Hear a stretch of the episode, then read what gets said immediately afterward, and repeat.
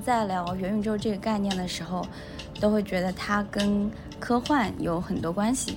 所以今天呢，我们请到了一个真正的科幻作家陈秋帆，来跟我们一起聊聊他眼中的元宇宙和 Web3。那请秋帆跟大家打一个招呼。Hello，大家好，思燕好，非常高兴能够在这里跟大家一起分享关于 Web3、元宇宙以及科幻的一些呃想法和思考。嗯，对，陈老师应该是出道多年的科幻作家了，有好多作品，比如说《荒潮》啊，还有这个，嗯，目前要有一本新书《AI 二零四幺》，是最新的作品，是吗？对，嗯，啊，这本书其实呃比较特别，是我跟李开复老师一起共同创作的，就里面有十个科幻的故事，然后。也有是偏关于这每个故事里涉及到的一些技术点展开的一些现实的思考。那么虚构的部分是我来写，然后非虚构的部分是开复老师来写。然后这本书其实去年已经在呃英文版、德文版啊已经出版了，然后简体中文版会在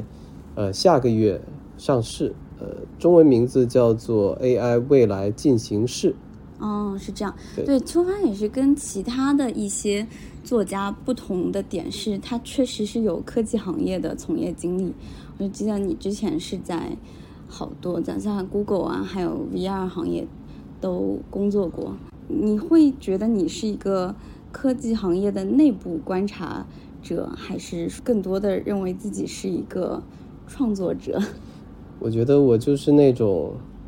吃里扒外的吧，就是游走在这个边缘的人，就是我觉得，因为其实是科幻让我产生了对科技的兴趣，对，就加入了这个行业。然后，其实，在里面的时候，我会经常用一种外部视角来看啊，周围的人都在做什么，一个技术是到底怎么被。呃，发明出来，然后变成一个产品，去影响更多的用户。嗯，但在外面的时候，其实你就又会想要有一种内部的视角，就是比起其他的一些作家来说，你会更理解啊，为什么这个东西是这么做，然后为什么大家要这么去提倡它等等，就是可能就这种既外部又内部的视角，可能让我。获得了一种不同的一种一种观感吧。我加入互联网其实很早了，就是两千零零六零七年那会儿就开始是搜索引擎的时代嘛。就是我去了包括百度啊、Google 啊，呃这样的一些比较传统的科技企业，然后后来又加入了这个上一波的 VR 创业的浪潮，所以也是见证了。可以说也是元宇宙这波元宇宙的一个先声吧。支柱，支柱的产业都有。对，从它的热潮涌起到它后来这个好多九百分之九十九都死掉了吧。嗯。所以我觉得这个也是非常有意思的过程。对，那你觉得在 VR 行业里，是你觉得这种视觉的展示是元宇宙里面一个必要的元素吗？目前来说，是因为人类是视觉感官特别。重要的一一种生物，嗯，就视觉传递的信息确实很很多，嗯，但我觉得可能未来会有更多的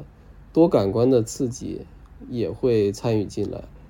比如最近其实上海有一个特别有意思的新闻，我那天还看到了，它就是用 psilocybin，就是一种从植物身上提取出来的化学药物，然后它用来治疗抑郁症。嗯，对，但它其实是，呃，以往在西方的语境里，它是有点置换性的。嗯，但是上海的这个团队，它其实用了一个基因靶向的技术，把里面的置换的成分去掉，只剩下可以说是有，这是工业大麻吗？有药用价值，对，有有对这些抑郁症患者有帮助的这个部分，所以我觉得这个就很有意思，这跟之前伦敦帝国理工做的实验室是很相似的，就是技术路径不一样。但我觉得在未来有可能，我们既需要这种，比如说是呃模拟的声光电的效果，有可能也是要结合通过。对，化学的，化学的，对对对，生化的方式还是挺有意思，结合起来，它能创造出来一个更完美的沉浸式的一个体验。对，就是我，但其实我觉得本来我们这个呃想象人的想象力是最厉害的。对，你是你你不需要一个具体画面还原的时候，你小说本身也可以让每个人的这个世界变得很丰富。对，嗯，但现在就是很多人可能没有那么多的耐心和时间来嗯。看文字的作品，嗯。因为我理解文字可能还是有一定的门槛，嗯。对，但可能视频它就更加的直观，VR 就更加的有沉浸感，对，可能未来就是它是一个结合的东西，因为你所有的这些视觉性的东西，它背后它还是需要一个脚本，它需要一个文字性的逻辑对，去帮助它实现出来，所以讲故事这一点，我觉得是不会消。对我们元宇宙其实最最早那个概念，大家都会说跟这个《雪崩》这本小说有关。你你是怎么看这本小说的？对，因为我看的很早了，我可能是十几年前，甚至更早就看了这本小说。对，但是当时可能看的时候，呃，还没有想那么多，就可能只是觉得它是一个挺精彩的赛博朋克的故事。但是现在你回过头去看，可能会觉得啊，确实，Neil Stephenson 他这个人其实他也是非常有意思。我觉得他的很多想法都很有预见性，嗯包括他在另一本书叫做《编码宝典》，就是其实也是从呃二战时的这种密码史，然后跟未来的一个一个一个加密的一个呃国度，就是它设置在东南亚，就是它把不同的时间线交叉起来。对，所以其实感觉像个预言一样。对他这套书其实是在比特币就是出现之前十年嗯。已经写了，所以但是他预言的很多东西，我觉得现在你看都在实现，包括东南亚成为新的呃加密货币、加密经济的一个新的中心，嗯，所以我觉得就这可能比雪崩更像一个对对 对但那套书有点厚，就嗯。三大本，然后可能看的人会更少一些，嗯。对。哎，这个好像之前也有人问过，就是，呃，以往，嗯、大家都觉得很多新的科技是会从科幻小说作为灵感发明出来，但好像数字货币这件事情是没有有没有科幻小说写过？我觉得可能呃科幻小说里应该出现过很多不同形式的货币，嗯就是也包括可能呃都不一定有货币，就是已经到了一个后稀缺时代，就是嗯你像 Star Trek 里面，它其实就是一个完全呃不需要货币的时代，就大家可能已经进入了共产主义时代。对，所以我觉得，呃，因为我确实之前去搜过关于经济学的科幻小说，很少。嗯就我觉得这个是其实是因为它比较难写，因为你这个经济其实涉及到方方面面，嗯你要让它显得真实可信，它其实需要嗯很多的呃背景的知识，而且你在经济的基础上，你要设计起一个社会的运行的结构，对，呃，货币体系啊，包括这种不同、呃、国家之间如果有这种呃不同货币，还有这种呃兑换的机制啊等等，还有这种通货膨胀啊等等等等，就很复杂。就这样的话，我觉得对作者来说也是一个很大的挑战对不堪嗯重负，所以我觉得很多人他其实都绕过，嗯就这个避而不谈。嗯但我觉得未来有可能这样的一些题材会会会变成一个新的热门。我不知道你自己有没有买过 NFT，有参与过市场。你你自己之前你会喜欢买什么什么样类型的 NFT？我可能呃，我买的第一个 NFT 其实是一个呃星战，就 Star War 的一个、嗯一个相关的一个视频作品，是呃，应该是印尼的一位呃 NFT 艺术家，然后后面我也呃陆续有收藏一些其他的作品，也包括中国艺术家的一些作品。嗯所以可能对于我来说，我会喜欢那些更有科幻感的、嗯更有未来感的那种作品，就比较吸引我。对，然后也跟一些 NFT 艺术家有一些线下的交流嘛，就会觉得很有意思。就是，呃，可能跟传统艺术家比起来，他们关注的地方会更不一样一些。嗯，对我就觉得很有意思。最近还发了一个 NLT。对对对，是我们跟 TR Lab，呃，去年到今年吧，嗯就是围绕着 AI 二零 C 这本书里的故事，我们邀请了呃八个这样的国际的艺术家，嗯呃，包括 Brando Dawes，呃，然后还有像呃呃还有一些呃其他的，好像有 People Freezer 之类的，对，然后他们都围绕着一个故事去创造出一个 NFT 的作品，嗯有竞争的，也有动态的这种视频，呃，当然已经都卖了。然后我们三月底的时候会在上海的外滩源哈密大厦有一场线下的展览，就是这个展览会把一些 NFT 更加呃具象化的形式，包括会围绕着它的一些呃故事的背景，我们去做一些装置的艺术，嗯。所以这个也有一些交互的艺术，所以也是请了国内非常好的策展人龙心如来作为这个主策展，嗯。所以嗯可以说是一个非常顶配的一个 NFT 展了。希望大家到时候可以去去捧场。嗯嗯，对我我最近其实也有一个观察，我觉得，呃，现在的 NFT 它做的好多事情都是去造了一个，呃，这个元宇宙、呃、原生的一个 IP。对那你会看到，本来它可能是就是没有人认识这个 IP，但是在大家不断的去购买，形成了一种嗯。社区文化了以后嗯，啊、它的影响力可能会比现实世界的 IP 在这个虚拟世界更大。对就比如说 Nike 要进入元宇宙的时候，它就会收购 Artificate 对这个公司。你你觉得以后的元宇宙的这种原生 IP，你会有一些想象吗？是大概会是什么样子的？我觉得可能都是会从元宇宙的社区里，他们自发的形成一些，嗯可能跟现在我们说，啊、比如有个漫威、有个迪士尼这样的大的 IP，、然后拿到里面去嗯做改造是不一样的。就是我觉得有可能，比如像 B 站的很多用户，他可能自己就能创造出很多文化的秘密和这种。呃，互联网的热词，或者说一些句子，就是一些文化，我觉得它是自下而上，它会涌现出来，而那些东西是真正原生的、原创性的一些东西。嗯，那嗯，你会想说为这些社区观察去写一些会啊，相关的？我现在特别感兴趣，嗯对我可能下一步里面会有很大一部分是关于这个元宇宙的部分，嗯对，但不一定是好的部分，对，呃，如果都写好的，那就有点无聊，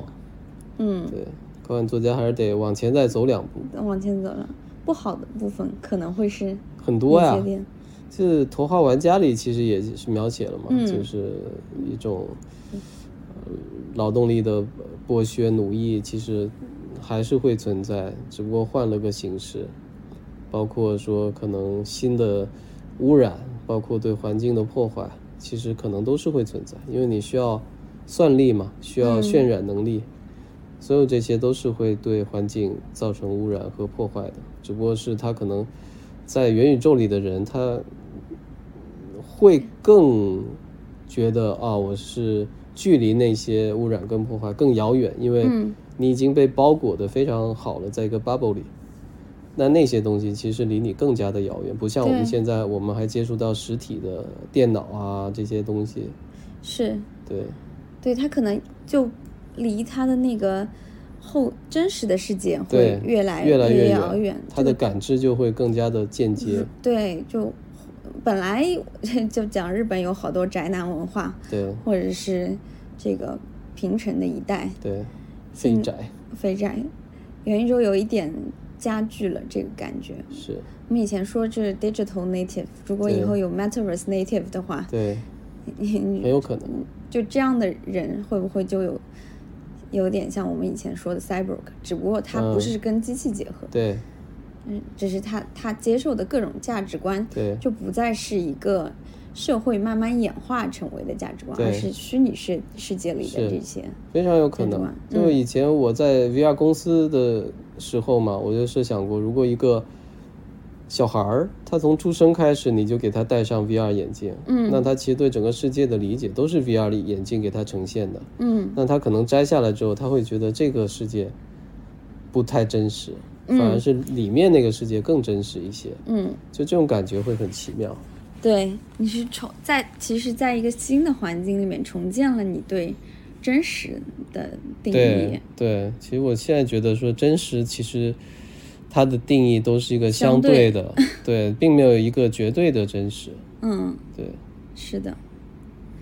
嗯会有对，那会有你像现在不管是科幻作家预测的，还是 Web Three 里面好多人在实践，有一个这么一个脱离于现实世界的想象的共同体，或者大家技术的共同体。可能很多的架构，比如说虚拟的世界的架构，它其实凌驾在现有的所谓的呃民族国家，嗯然后包括这种地理的边界之上的。对，所以这个我觉得已经是在变为现实了。对，哎，他说的虚拟是基于互联网的吗？还是呃，其实比如说呃，威廉吉布森 （William Gibson） 他在《Neuromancer》里，他其实设想的那种互联网，跟我们现在的互联网形态还是很不一样。他写在一九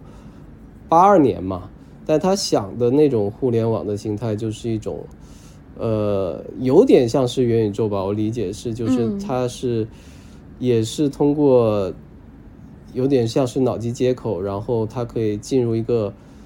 呃所谓的交感界面，就是可以分享幻觉的那种感觉。嗯所以我觉得他可能想的比我们现有的互联网还是要更科幻一些。嗯嗯所以，但是他也是想在里面，可能最后的一个最大的 BOSS，它其实是一个 AI。就这一点，我觉得还是很有可能。呃，最后是我们现实也其实很多时候，你会发现很多的技术背后它都是 AI 在驱动嘛。对，对，但它可能设想的是一个有自我认知、有独立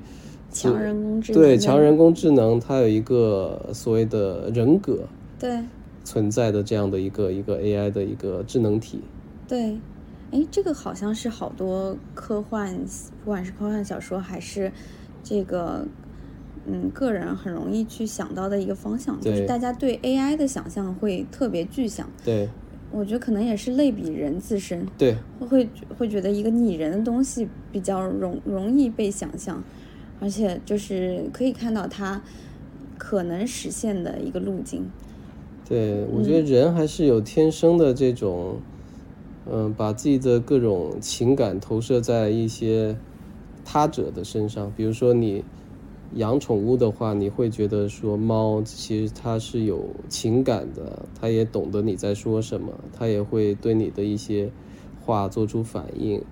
等等，然后你你爱它，它也会爱你，等等，就其实都是一种，我感觉是一种投射，包括不光在动物身上，可能在植物啊，在一些呃无生命的物体上，你也会有这样的投射，甚至像现在很多人都喜欢二次元嘛，嗯嗯。呃，纸片人其实他的这种投射就更更强烈一些，嗯。对，因为它是一种看起来像人的，但它其实是一个虚拟的一个一个角色，但它可以就通过一些自然语言的理解，呃，交互的程序，让你觉得说它其实跟你有某种情感上的交流。对，对，但放在 AI 身上也是一样，它不一定有像我们人类这样的一个情感的结构。嗯，对，就是从想象上来说是这样，但是我们从呃一些从业经验来看，首先这个 NLP 它可能是门槛最高的嗯一个技术，然后从其次就可能从行业的需求来看，它也不是一个就是目前现在大家非常需要有一个情感属性的 AI，它更多的用来还是在做计划啊、大数据啊、去嗯预测啊这些课题，更像是可能通过 AI 实现了某种意义上的计划经济，就跟可能科幻里面想象的那个 AI 不太一样。对，嗯尤其是我们现在其实，在谈 AI 治理嘛，包括上海啊、杭州啊，很多的大城市，它都有自己的数据中心。嗯那么它每天其实收集到的方方面面的这种呃数据是，呃非常恐怖的一个量级。嗯，那么其实你没有办法说通过人的方式来对这些数据进行分析啊，呃筛选啊，过滤，然后最后形成一个可理解的这种决策的方案。那么只能靠机器，只能靠 AI。嗯，所以我觉得这必然是未来的一个发展的方向，就是它会成为我们。呃，现代化治理的一个一个最基础的呃架构，就是成为一些 agent，对，融入在社会对无所不在。嗯，是，我觉得这可能也是未来的虚拟世界里面很重要的一些参与者。然后现在我们讲元宇宙的时候，常常讲 Web Three 的时候，常常讲到 DAO 这个概念，我觉得 DAO 可能就非常适合 AI。来执行，对，嗯，而不是给人设计的，因为就是道它虽然是一种技术的形式，但是如果背后是人的话，有好多这个人本身的问题，它是没有办法被技术解决的。没错，就那个呃，Edward 呃 Wilson 嘛，就是那个刚去世的那个社会生物学家，他其实有一句话就特别。我觉得特别好，就是他说我们人类面临的最大的问题，其实就是我们拥有旧石器时代的情感，嗯，中世纪的制度 和像神一样的技术，嗯，就是这其实就是我们现在的一个状况，嗯，就是我们其实每一个个体的人，你还是受着一些非常本能的。对欲望的驱使，没错，就是依然没有太大的变化。嗯，但你整个社会组织的形态啊、制度，其实跟中世纪来说，呃，区别也不大。对，但是我们使用的技术又是远远超出于这两者，嗯，所能承载的一种呃超级的一种呃数据结构，包括呃所有的这些东西，其实是你远远超出人。人类现有的大脑所能处理的，比如说疫情期间，我们每天刷那么多的负面的信息、情绪，但那些东西其实我们的大脑没有办法去及时的消化化解，它就会内化成为自我的一种创伤。所以这也是为什么很多人在疫情之后之中会产生这种抑郁症啊、应激反应啊、创伤综合症啊等等，就其实都是这个原因。嗯，其实是还没有。完全的把技术接受到作为这个很很很自然的交互的一个环节。对，就我们没有进化到那个程度。嗯，对，这个是很致命的。嗯，那对你的新书里面会有哪些关于 AI 的故事？我们里面其实涉及到 AI 在不同领域的在未来二十年的一些呃应用场景，嗯，包括说。呃，金融啊，包括这种在媒体上，比如说，在未来可能 deepfake 这样一种技术是可以非常呃低廉的价格，可能很多人随时都可以用 deepfake 去生成一段足以乱真的视频、图像、声音等等，就传到网上造谣嘛，就是造谣成本无限的低。那么在这种情况下，你做一个平台。你需要怎么样去做？用什么样的方式来过滤、来审查、来这个判断它的真假？这其实对个体来说，它已经超出了肉眼我们能够判断的这种程度，只能靠机器来对抗机器。嗯，所以那样的社会是一个什么样的社会？也包括说 AI 在教育、在娱乐、养老，甚至呃战争里，它可能会呃变成一个什么样的状态？比如说完全。自动化武器的一种战争，有可能一个人他就能发动起一场毁灭全人类的这种恐怖袭击。那我们应该怎么样去防范？怎么样去打击这样的一种犯罪？等等等等，就其实涉及的面还蛮广，而且我们把它都放置在十个完全不同的国家城市，就有非洲、印度、澳大利亚、欧洲、美国，然后有东亚等等，就是。保证它的这种多元性，因为每个国家它其实有自己的文化、有自己的历史、有自己的社会的形态，他们对技术的态度也是完全不一样的。嗯，对你，你觉得如果像这个，嗯，深度学习更加普及了以后，这样的文化形态它会变得更加多极化，还是更加的统一呢？啊，我觉得目前看起来可能会取决于我们怎么样去用这个东西，因为现在你可以看到，呃，其实主要还是几个 AI 的超级大国，它有能力去用这样的技术，因为这里面涉及到数据的采集，包括算力。包括算法的研究，包括基础设施，比如说你要有电有网等等，就这些其实都不是说任何一个发展中国家它能够承承担的。那么这过程中其实就会发你会发现啊，其实发展中国家如果想要用这样的一些技术，它必须借助于超级大国的力量。那么在这过程中，它可能就会被同化，那它可能社会的一些。独特的一些呃特质，它可能就会被削弱。嗯，对，包括我们举个例子，比如说一种语言，如果它没有办法被机器所辨认、被编码，然后被翻译，那么这种语言有可能在互联网时代它就是会灭亡。嗯，因为它不可能就是嗯对会被保存下去。希望说 Web Three 能够。呃，在未来能够起到一些这样的一些作用，就是我们能够呃去呃保护一些文化的多样性，嗯，同时也是保护每个个体的对自己数字资产的这种呃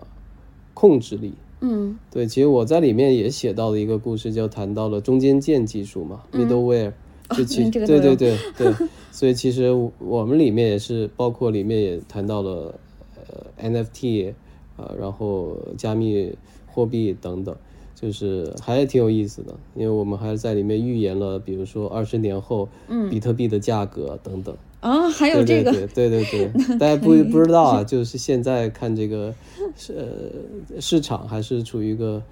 嗯，盘整期，对，一个全市场博弈的一个时期，就是可能跟以前最早参与的技术极客已经是完全不一样的，对对对，时代了。对，哎，你刚刚讲到一个就是 deepfake 的事情，我又想起来，嗯，其实 deepfake 它是把 AI 技术用在一些不好的领域去进进行一些这个诈骗或者怎么样，但其实还有相关的就是啊，通过 AI 或者通过各种嗯这个虚拟现实的技术，你可以去形成不一样的这个数字身份，嗯，就就像在那个 VR Chat 那个游戏里面。对，其实你是可以有各种各样的这个具具象化身份，是一个猫啊，或者是一个小狐狸啊。对。然后或者是你拥有的 NFT 也可以，嗯，去表表达你的这个不同的自我。那你觉得我们以后会生活在一个这种虚拟化的多身份的世界里吗？我觉得完全可能，就是而且这个就是元宇宙，我觉得带来的最大的一个，我觉得是一个。可以说是未来的一种希望，就它能够把人从单一的身份，嗯，这种束缚里面解放出去，就你可以拥有无限多的身份和可能性，嗯，呃，我觉得这这样的话，其实你才能够获得一种多元的视角来看待问题，因为现在我们在互联网上，你能看到很多非常极端的言论，就是要求你站队，或者说一个事情出来就非常简单粗暴的这种。呃，道德批判或者价值判断，就是我觉得很多时候可能我们需要一些更多元的视角，但这种视角可能是在现有的互联网的权力结构和形态里是没有办法做到的。反而是相反，会把你推到没错极端，它会让你越来越极端。对，我对我也觉得我有同感。我觉得 Web 三反而是挖掘了每个人身上不同的特质。它不一定说把你归为不一样的人，对，就是每个人身上都有很多不同的维度，它可以通过 Web Three，可以通过这些新的技术去展示出来。由于他的生活环境变得更加的虚拟，它可以让这种展示变得很真实。对，因为因为它有一个真实的连接和社交，有这个资产的一个交易。对，嗯，对，我觉得就好比这次谷爱凌。嗯，就是很多人会纠结于一个问题，他是中国人还是对他国籍问题？但我觉得他自己就非常的想的非常清楚，应对的也非常好。就是嗯，在哪儿我就是哪儿的人，就是我都可以为两边的这种交流嗯做出贡献。就他其实不用局限于我非得是哪边的人，而是说我怎么样能够去创造出更多的价值。我觉得这可能是现在很多人会局限在这个困局里的一个原因。他其实没有创造价值，他其实在不断的内起矛盾。对消耗、内耗，就是内斗。嗯我觉得这样的一个文明肯定是它不会引向任何好的一个一个未来。对，反而你把你从一个单一的身份解脱出来了以后，是利于你在不同的场合去没错，做一些嗯不一样的事情。没错。你有没有想过，你以后想要有哪些不同的身份吗？对啊，我嗯我觉得作为创作者，其实天然的就具有这种身份的流动性，因为你嗯在创作不同的故事的时候，你其实需要设身处地的去想象，你其实是里面的一个角色，嗯然后这个时候你就会变成那样的人，你也不一定是。我比如说我是个男性，我可能在写作一些故事的时候，我会把自己想象成一个女性，或者是一个外星人，或者是不同的种族等等。就是我觉得创作这样一个东西，它就是会给我一些呃身份的流动性和多元的视角，我觉得这个就特别的好。嗯，是。我就常常会想到一个美剧，跟我们以前呃，这跟我们现在还是有点像，就是那个呃那个《绝命毒师》嗯，就对。老白就有两个身份，对，在现实生活中他只是一个很普通的老师，但是在在那个世界他就是 Heisenberg 一个很很有分量的一个人物。是，那虽然不是说我们要去做那些很呃很放飞自我的事情，但是某种程度上来看，在 Web Three 的世界，我们也是有这个机会去探索自己不一样的一个一面，通过一个新的身份。对我觉得我判断一个技术到底是好还是坏，我觉得就在于它能否最大程度的去解放一个人嗯或者一个社会自我实现的这种潜力。嗯就是，但它可能会被用在很多不同的方面。但我觉得，如果它能够用在这一方面的话，我会觉得它是一个好的技术。去慢慢形成一套新的社会规则吗。对我是期待这样，而且希望肯定是在更年轻的一代人的身上，嗯。就因为他们的历史包袱更少，嗯。他们也更呃开放的去拥抱这些东西，而而且新的规则形成起来会更加的顺畅，而且我相信他们的呃人生经历其实是摆脱了饥饿感以及一些嗯更生物性的本能的一些一些。一些东西吧，就是你其实从我们的上几代人，你还是能感觉到他们因为历史的原因，他们有一些遗留下来的一些，包括饥饿感啊，包括这种囤积物品的这种习惯啊，其实都是有原因的，都是有更多围绕着安全感。对，嗯。就是会有一种价值的创造的对只有你当你解决了不安全感，就是马嗯。斯洛的那个、呃那个金字塔嘛，就你才嗯能够一级一级的往上攀登，你才能够最后到达自我实现的那个顶峰。对，对。哎，这个也是好多社会学家他们很乐于讨论的问题。尽尽尽尽管他们可能对元宇宙具体的技术和能实现什么还不是嗯特别的了解，但是都会去预测以后在这样的社会形态下，嗯，会有什么样新的组织结构啊，嗯，婚姻关系啊，对，人跟人之间的这个嗯合作关系，嗯应该会有很大的变化。是，而且我觉得就是整个社会的这种价值评判的机制应该都是不一样。包括我们在书里有一个故事，就是叫《丰饶之梦》，设置在未来的澳大利亚嘛。就是我们其实有两套体系，一套就是现实的社会现有的这套经济体系，一套就是呃类似于 Metaverse，它是用虚拟货币，但这虚拟货币其实引导的是人们去为社区做贡献，嗯然后追寻一种归属感、爱与自我实现的这种更顶层的这种嗯呃需求。嗯所以其实他要努力去获得这些呃所谓的货币，嗯，激他励。对激励，他其实只能通过去做一些社会工作，对，去做社工在元宇宙里实现共产主义。对对对，去为别人服务，去为嗯整个社区服务，才能够获得。所以我觉得可能我们这个是比较理想主义了，有点乌托邦式的。嗯但我觉得有可能在未来可能能够去尝试一些这样的社会实验。嗯，对。哎，其实还有一个话题，突然想到想到，就是呃，最近硅你会看到硅谷有很多大佬，他们在取得了一定成就了以后，嗯都在研究永生的问题。，是，嗯，对，你你你你你对这个问题有我觉关注过得吗？有啊。我们其实前几个礼拜，我们刚在北京也是录了一场节目，嗯呃，就是我们邀请了呃清华的吴国胜嗯老师，然后还有一个是呃微基因的陈刚，就他其实也是清华的博士，现在在读，就是他从基呃检测编辑的角度，然后还有就是做协的李静泽老师，就是我们其实就是围绕着呃永生、长生不老的这个话题，我觉得这个其实是。可能就是生物要去对抗呃肉身或者精神的有限性，嗯他就是会做这样的努力。就自古到今，古的时候有这个皇上就是炼丹嘛，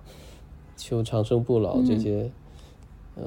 你觉得这是我们有生之年可能看到有一些突破的？我觉得有可能，因为现在有不同的路径嘛，就是包括做端粒的增长啊，嗯包括做这种干细胞啊，也包括说呃怎么样能够呃延缓衰老，呃，包括治疗癌症。其实很多问题是、癌症是因为你衰老过程中这个细胞分裂导致的一些异常嘛，就是会有一些呃异常分裂的细胞它不受控了，那那些细胞是它可以永生，它可以不断的，只要它有营养，它就可以不断的分裂下去。所以我觉得这个很有意思，因为你会想说，如果当人真的能够实现永生之后，那么繁育后代对它的意义是什么？对，就其实繁育后代是替代性的永生，你通过把基因遗传给你的后代来获取一种永生。嗯但如果当个体能够真的永生之后，那繁育后代就没有意义了，而且你可能会对这个社会带来非常多的负担，对吧？因为你可能有一些超级富有的人，那他可以生很多，嗯然后他自己又不死，是吧？所以这就是世世代代的一个家族的基业就永永永存下去了，嗯这就是整个社会就不流动了嘛，更加固化更加固化了。所以我觉得这样的一种情况，肯定也是我我们不想看到的。所以这里面有非常多的超越技术之外的一些问题，伦理道德啊，包括社会学，包括整个生态的一些嗯，问题需要去平衡。对，这个是好大的挑战。对不，过我觉得，如果不说肉体的永生的话，可能精神的永生就在元宇宙里面是肯定是有望实现的。是，你看，像前一阵不是有那个，我忘了是英国还是美国，他就是把他死去的妻子嘛，通过 AI 去学习他的对话呀，然后就做了一个对话机器人嘛，嗯就等于说非常像，就是他可以每天跟他死去的妻子聊天，但这个感觉很怪，很纠结。对，我觉得如果以后有人可以把一个人一生所有的数据全都保存下来，然后建立起这样的一个数据模型，对，对，那就意味着他某种程度上他就实现了永生，他可能一直还能活在那个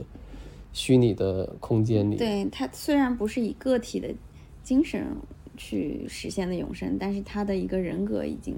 对被固化下来了。对，问题就在于他有没有自我的意识，嗯，就这个就很 tricky。对，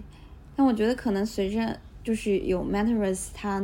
原生的原住民的这一代，他从从小到大的很多回忆，其实都是放在了数字世界里面，对是可以永续流传下去的，而不是像可能我们这代人多少还是从生命的某一个时刻开始，嗯，才开始积累一些数字化的嗯。这个回忆，对，嗯，数字资产，数字资产，对，是。但嗯从创作者的角度想，你如果你的作品能够流传下去，那也意味着一部分你的思想、嗯。你的生命也得到了永生。嗯，对，只要有人还在看《红楼梦》，那曹雪芹可能他就还活着，对，就至少活在一部分人的心里吧。是的，未来的二十年到三十年，感觉会是科技发展更加加速的一个时时期，会比我们过去过去的二十年会更更快。然后到时候应该会有很多有意思的变化，是有生之年，不管是正正面的还是负面的，都会有，就会迎来一个变化非常快的时代。非常期待，对我也我也是，我也 感觉还是很期待的。是，对，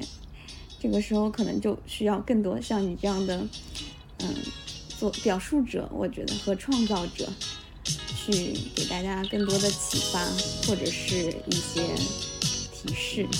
怎么样去进入这个未来的世界。大家一起。好呀，那今天就先聊到这儿。好，谢谢。好，嗯，拜拜。拜拜。